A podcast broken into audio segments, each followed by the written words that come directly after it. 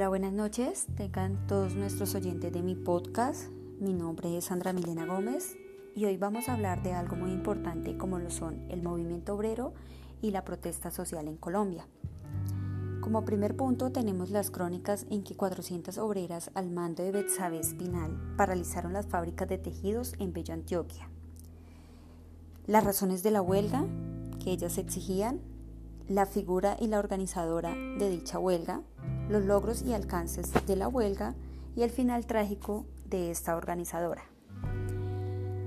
Bueno, queridos oyentes, eh, hace aproximadamente 100 años en Bella Antioquia tuvo lugar una de las huelgas obreras más significativas de la historia sindical colombiana. No solo porque paralizó por tres semanas el principal emporio textil de ese momento, la compañía antioqueña de tejidos, mejor conocida como la Fábrica de Tejidos de Bello, sino por quienes la impulsaron cerca de 400 mujeres obreras. En una época en que el rol social no era precisamente el de ir promoviendo protestas y alborotando dicho ambiente, pues el lugar de estas mujeres era el hogar y ser sumisas a los valores que impartían sus mayores. En 1919 y 1920 hubieron en Colombia 33 paros de trabajadores que buscaban mejores condiciones laborales. Todos estos protagonizados por hombres, porque era inconcebible un paro de mujeres. El paro de obreras de Bello fue el primero que se identificó como huelga. Surgió de la desesperación de las obreras ante el maltrato, la explotación, esclavitud a las que eran sometidas.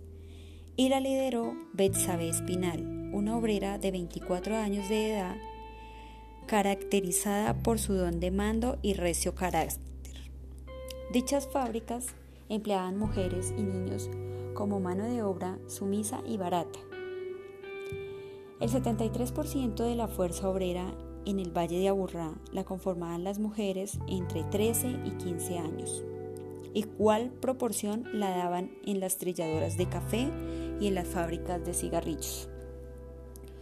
En 1920, cuando estalla la huelga, ocupaba 400 mujeres y 110 hombres. Los obreros vivían en un ambiente casi de convento, pues los patronatos obreros eran casas dormitorios para las trabajadoras solteras, administradas por monjas.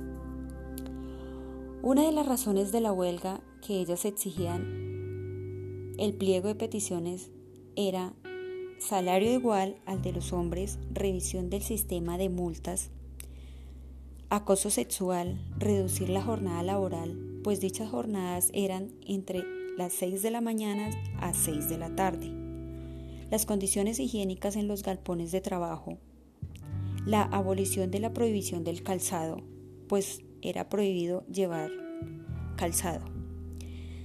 La vigilancia cerril, las ofensivas requisas a la salida de la fábrica. El trato despótico por parte de los administradores.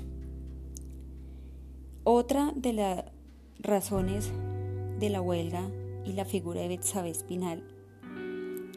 Ese día se erigió como líder de la protesta y la que organizó a sus compañeras en comisiones. Estas obreras no cedieron su protesta ante las súplicas del sacerdote de la parroquia y el alcalde de Bello, que se hicieron presentes. Una de las frases publicadas por el periódico El Espectador y el Correo Liberal fue, no tenemos ahorros para sostener esta huelga, solo tenemos nuestro carácter, nuestro orgullo, nuestra voluntad y nuestra energía. Fue una de las palabras y frases de Betsabe Espinal. Los logros y alcances de la huelga.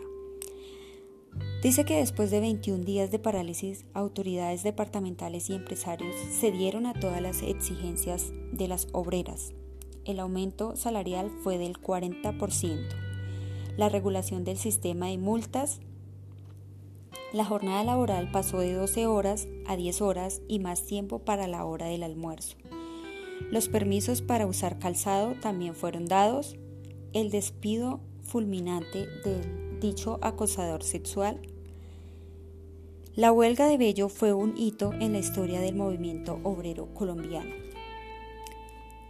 Y vamos con el final trágico de Betsabe. Se presume que salió de la fábrica de Bello y fue a trabajar a Medellín. La muerte de Betsabe se produjo a causa de una descarga eléctrica. Frente a su casa cayó un cable de energía de alto voltaje. Por su carácter, ella quiso ir a solucionar el problema, pero cayó electrocutada. Falleció el 16 de noviembre de 1932 a la corta edad de 36 años. Bueno, queridos oyentes, yo me despido con estas reflexiones, que nunca es tarde para exigir nuestros derechos y que todos tengan un gran fin de semana. Hasta pronto.